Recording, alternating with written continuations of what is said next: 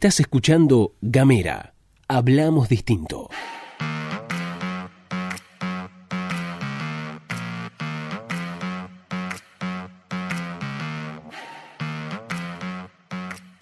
Hola, ¿qué tal? ¿Cómo les va? Bienvenidos, bienvenidas, bienvenidos una vez más a la pastilla de Gamera, a esta pastilla de este día, viernes 29 de enero. Mi nombre es Luz Escarpati y como es habitual me acompaña Gastón Lodos. Y cerramos la semana con un poquitín de información de aquí y de allá. Esto es la pastilla de Gamera.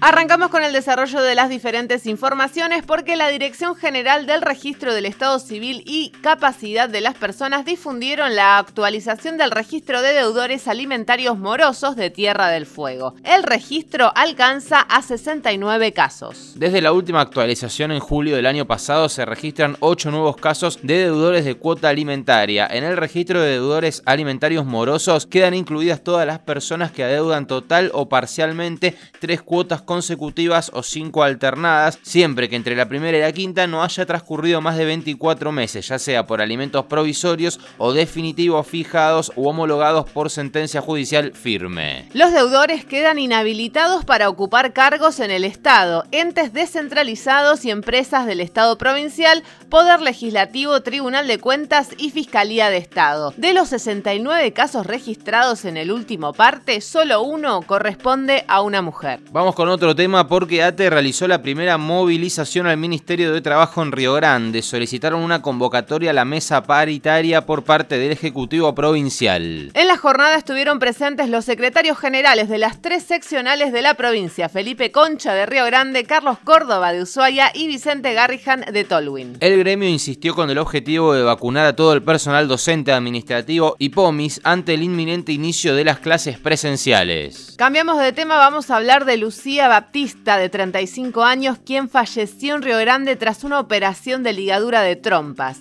El marido, Carlos Herrera, radicó una denuncia penal contra el ginecólogo que intervino en la operación por mala praxis. Cuenta el diario del Fin del Mundo hoy que el doctor Jorge López Oribe resolvió hacer el requerimiento fiscal al juez César Hernández, en la que pidió medidas de pruebas como un allanamiento a la clínica privada, el secuestro de la historia clínica de la paciente y la exhumación del cuerpo de la mujer. El médico denunciado Edgar Miranda Flores se presentó en tribunales acompañado de su abogado Francisco Ibarra. Vamos a dar otro ejemplo de cómo se maneja el Poder Judicial con cierta regularidad, porque vimos cómo una jueza se arrogó más poder que todo el Congreso Nacional. ¿De quién estamos hablando? De la jueza provincial de Chaco, Marta Beatriz Aucar de Trotti. Quien busca suspender la aplicación de la ley 27.610, la ley de interrupción voluntaria del embarazo, en aquella provincia. Esto sucede tras la petición de una medida cautelar de un grupo de personas que solicitaron la declaración de inconstitucionalidad de la ley del aborto que entró en vigor el 24 de enero. Hay que decir que la medida dictada por la magistrada fue bastante cuestionada porque la Ley Nacional de Interrupción Voluntaria del Embarazo contiene derecho federal y la autoridad de aplicación es el Estado federal. La magistrada suspende la aplicación de esta norma basándose en el derecho de la provincia. Distinto hubiese sido si unas personas recorrieran el camino de los juzgados federales, pero esto es un juzgado provincial. Por eso hay quienes insisten que esta medida es inválida. Vamos a otro tema si les parece porque el gobierno nacional reglamentó la ley de aporte solidario y extraordinario para morigerar los efectos de la pandemia o como lo conocemos impuesto a las grandes fortunas y sus detalles se conocieron al publicarse la edición del boletín oficial correspondiente al día de hoy, viernes 29 de enero.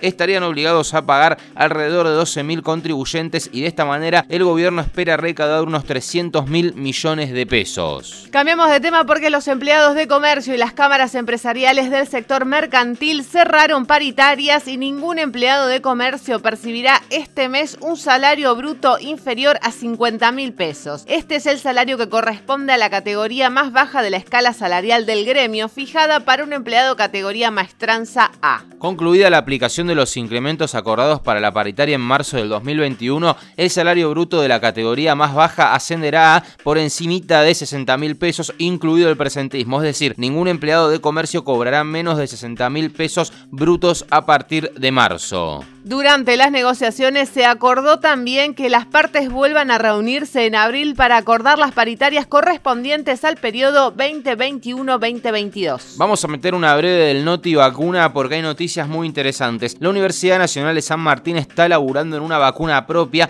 basada en proteínas recombinantes. La idea es que esta proteína recombinante, recubierta de SARS-CoV-2, sea capaz de generar anticuerpos suficientes para prevenir la infección justamente del COVID. Si bien falta para esto y es un gran paso en lo que hace a solucionar este problemón sin depender de laboratorios extranjeros, esta noticia toma un ribete interesante al conocerse que la empresa estadounidense de biotecnología Novavax informó que su vacuna contra el COVID-19 tuvo una eficacia de 89,3% en ensayos clínicos realizados en el Reino Unido y Sudáfrica. Esta vacuna tiene la misma plataforma que están usando los científicos argentinos para desarrollar el antídoto que contábamos antes la inoculación de una proteína recombinante para que el cuerpo humano produzca los anticuerpos. Volviendo a la vacuna argentina, el proyecto está por culminar la fase preclínica con animales y el próximo paso será avanzar en los ensayos clínicos en humanos. Ahora lo que se busca es la asociación con algún laboratorio que tenga la guita para poder escalar la producción, es decir, fabricarla en grandes cantidades.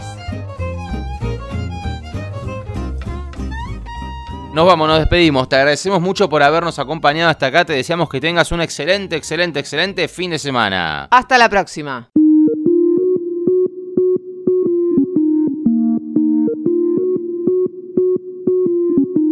Seguí nuestros contenidos en gamera.com.ar.